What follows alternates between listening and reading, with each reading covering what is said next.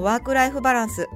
この番組は毎日を生き生き過ごしたいあなたにゲストの方のおすすめの場所でお仕事と生活のバランスについて伺ったお話をお届けします。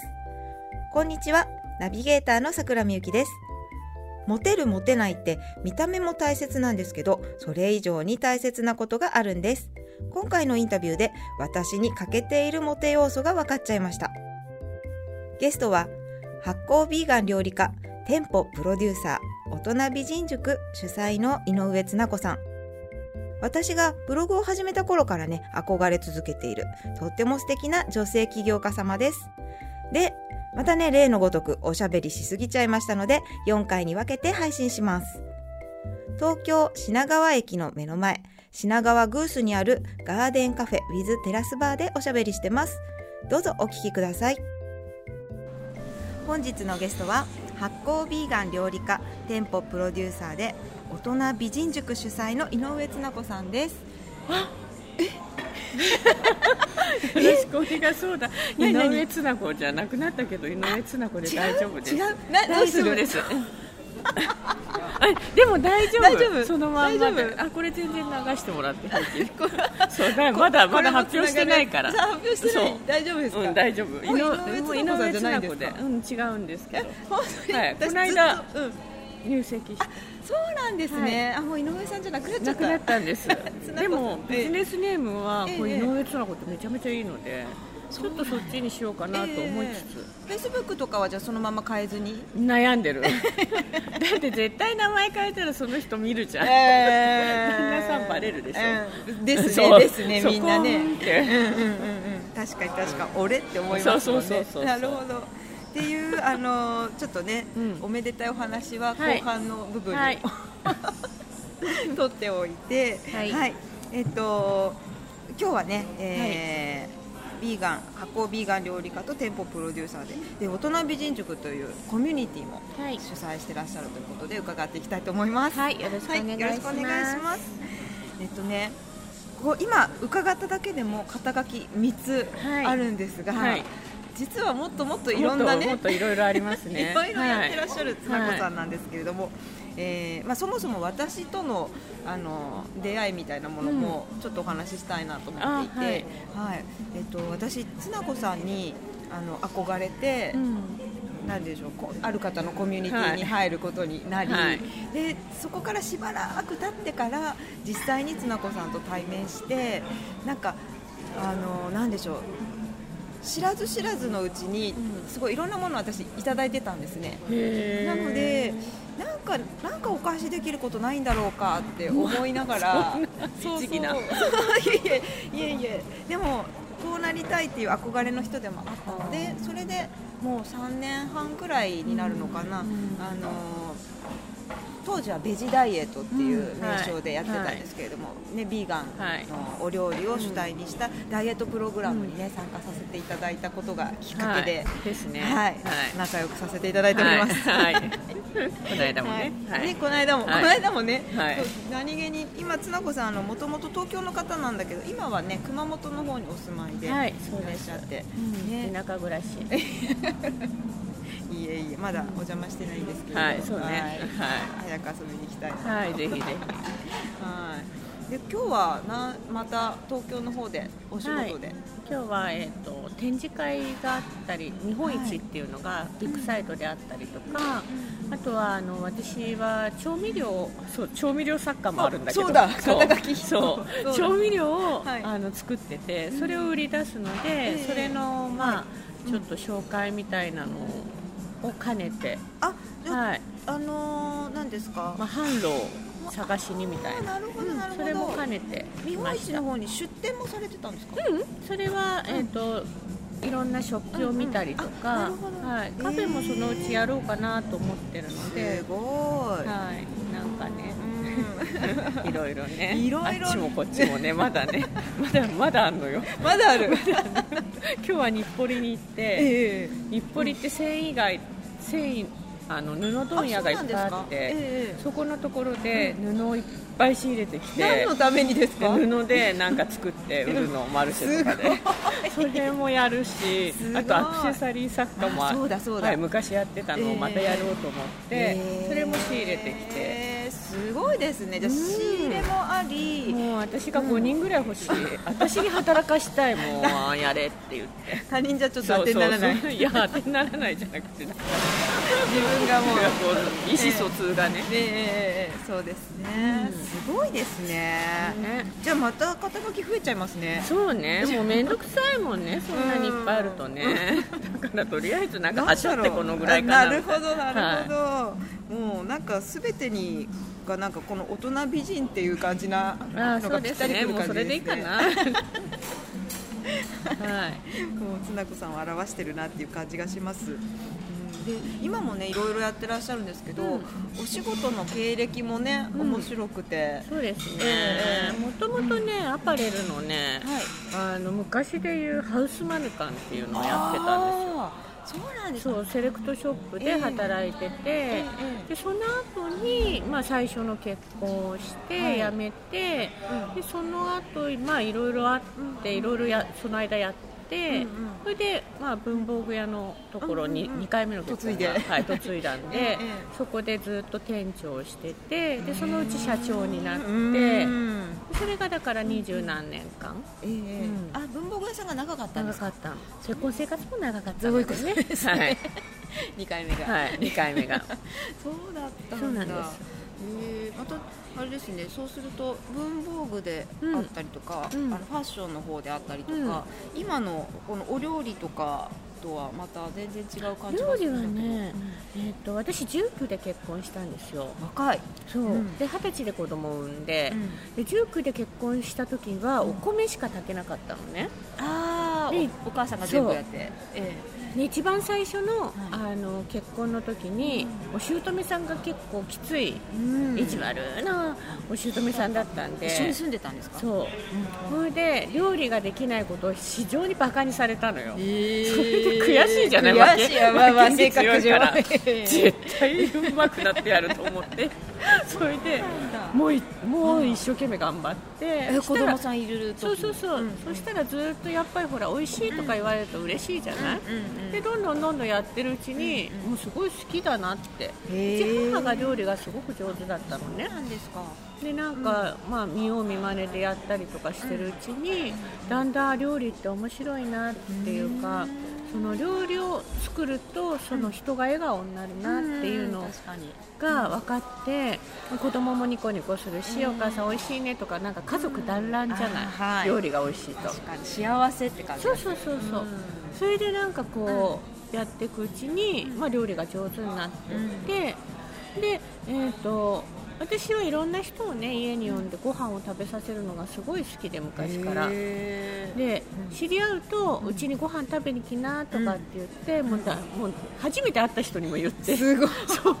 でうちに来たりとか、えー初めて会った人に泊まりにおいでとか言える人なので、おかしいでしょ？すごいです。そう。でうん。友達いっぱいできたんだけど、もうそれでご飯食べると大体仲良くなるあじゃない？ですよね。うんうんでそしたうちになんか食べさせた子が、うん。えー、と病院の料理教室に行ってて、ー。でそこでつな子さんのご飯が美味しかったから、うん。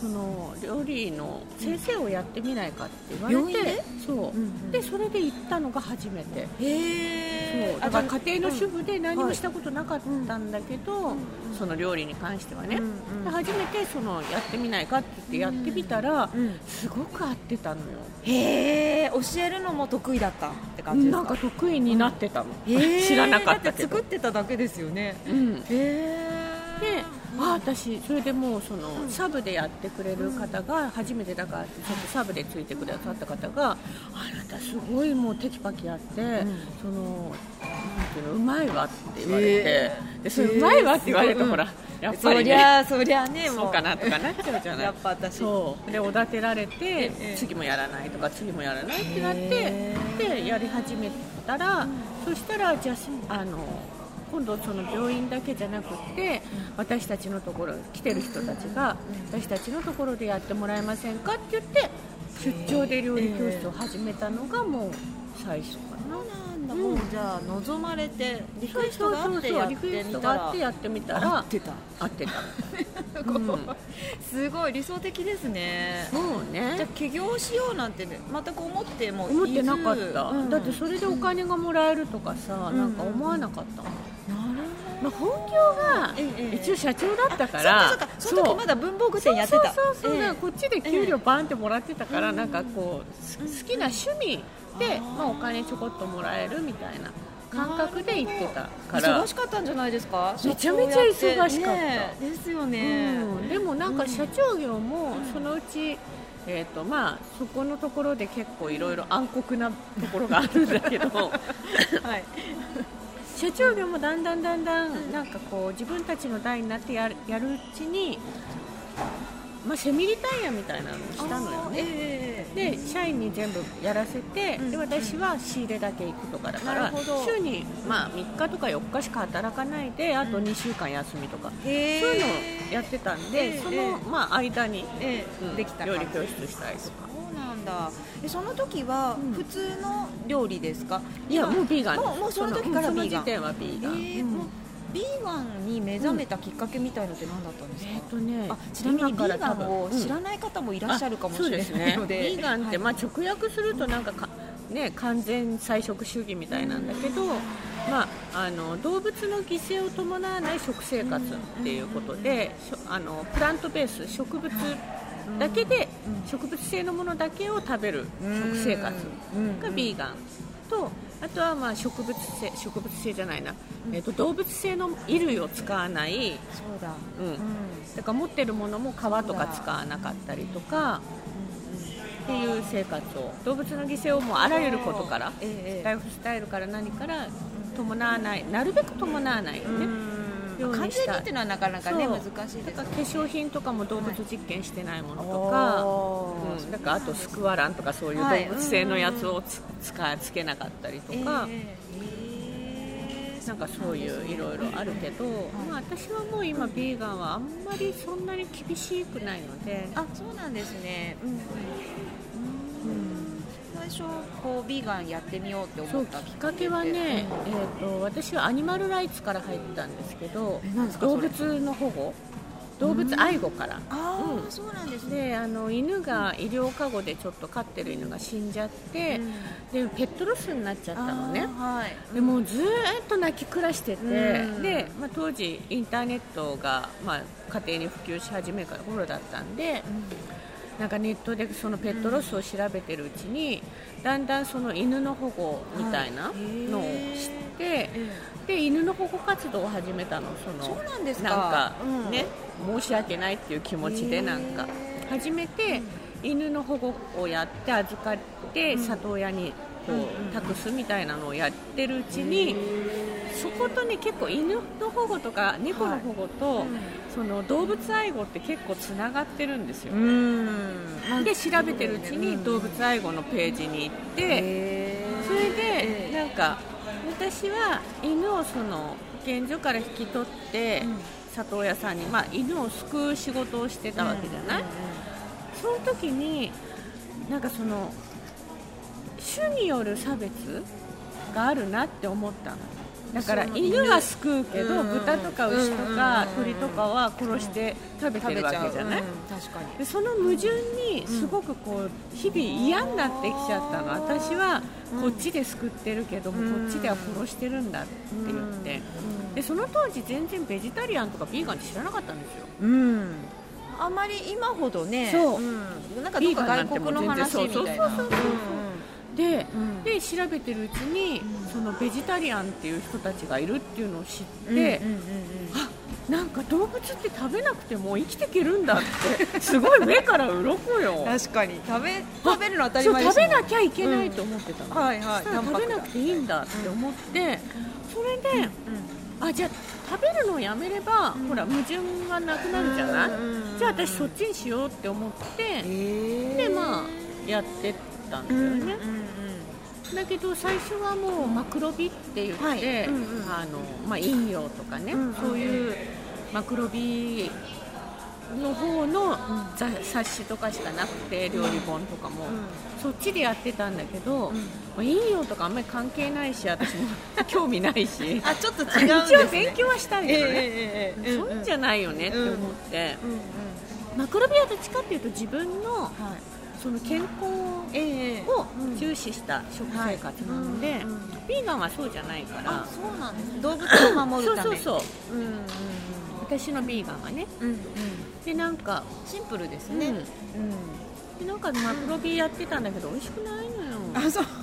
作ったんだけど。作っで家族からブーイングが来て、ええ。当時2番目の結婚の時、うん。ブーイング来ててうんでも美味しくないから食べたくないって言って、えー。みんな残したりとかして、えー。で私ほら料理が上手なのにね、うん、悔しいじゃない。またそこで悔しい。負けん気が出て。マクロビダメかと。うわもう悔しいとか思って、えでも絶対うまくなってやるっつって、うん。すごい勉強して、えでその時に知り合った今も千葉でレストランされてるはい。タイ人のはいベジタリアンのねうん。タイ人のシェフの方が、うん。まあ、女の方なんだけどちょうどセミリタイヤで千葉にお家を買って、うんまあ、東京と行き来してた時に、えそのそこの、まあ、ワンデーシェフって1日ずつのシェフがあの料理あ食堂があって、それを1日やられてたのね、うんうん。でベジタリアンのタイ料理なんてあるんだって、うんうん。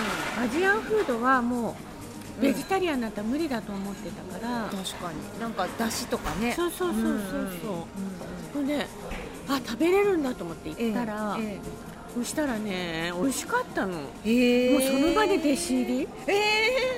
弟子弟子入りさせてくれたんですか、うん。えー私にもうお金払うから料理教えてくださいって言って、うんうんうんで彼女の自宅に行って、はい。料理を教えてもらうようになってここからなんかね、あなんかこう料理って今までのそのベースがあるわけじゃん？なんか中華から何から一応作れたから、そのベースでうん肉の代わりになるものを探せばいいだけなんだって。味付けは一緒で代わりになるものをはめ込めばいいだけなんだっていうことに気がついて、なるほど。そうそこからぶわーって料理が上手になった、うーん。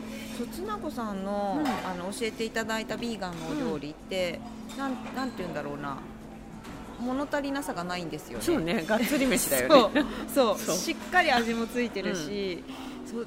でもあのなんだろう。いわゆるコンソメみたいなものとかうん。一切使ってないじゃないですか、使わないね。すごいシンプルなうん。お塩とか、なんかね、うん。本当シンプルなんだけど。ますます今シンプルよ。え？ーもっとシンプル調味よ料まで作っちゃってるし。もうそうね、本当ですか、うん。ああそうなんだよね。すごいなと思うんだよなへえなるほど。そっか。なんかそれをやって、うんうん。まあそれで2番目の時に文房具はもう終わって、社長は終わってで3番目の結婚に入って えそのあ間はあるんですか？そのななんて言うんだろう。2番目と3番目の間はあんまりない。あんまりない。あんまりない。突っ込んで大丈夫かな。私ねええ。あのねえなんかすごいね重自慢自慢じゃないんだけど、えいやいやいいですすごいねプロポーズされるのよ私え男の人に。モテるだろうなっていうのは分かりますよ。それはね否定しない、うん。だって女性でも素敵だなって思うう。だからね、あのその結婚をするっていう時に、うん。大体何人もえ？同時にプロポーズされるのよ。つなこさんにが開いたみたいな感じでそうその間にすごい嫌味だよね。嫌だねもうね。嫌味だね。嫌味な女、言ってみたい。それでその中で、はい。まあ、選べるんだ。はい。えええっていうかまあご縁だよねそれもね、ちょっとちょっと興味が湧いたので聞きたいんですけれど、そのいかがでしたか？起業のきっかけって実はとても身近だっていうことがお話を聞いていて感じましたね。好きだからやってる、楽しいから人にも教える、その連鎖がビジネスになってくるんですね。次回からも見た目からは想像つかない面白キャラ全開でお話しくださってますので楽しみにしていてください。番組ではワークライフバランスを充実させている経営者、起業家の方にインタビューをしてその秘訣や魅力を伺います。私出てみたい。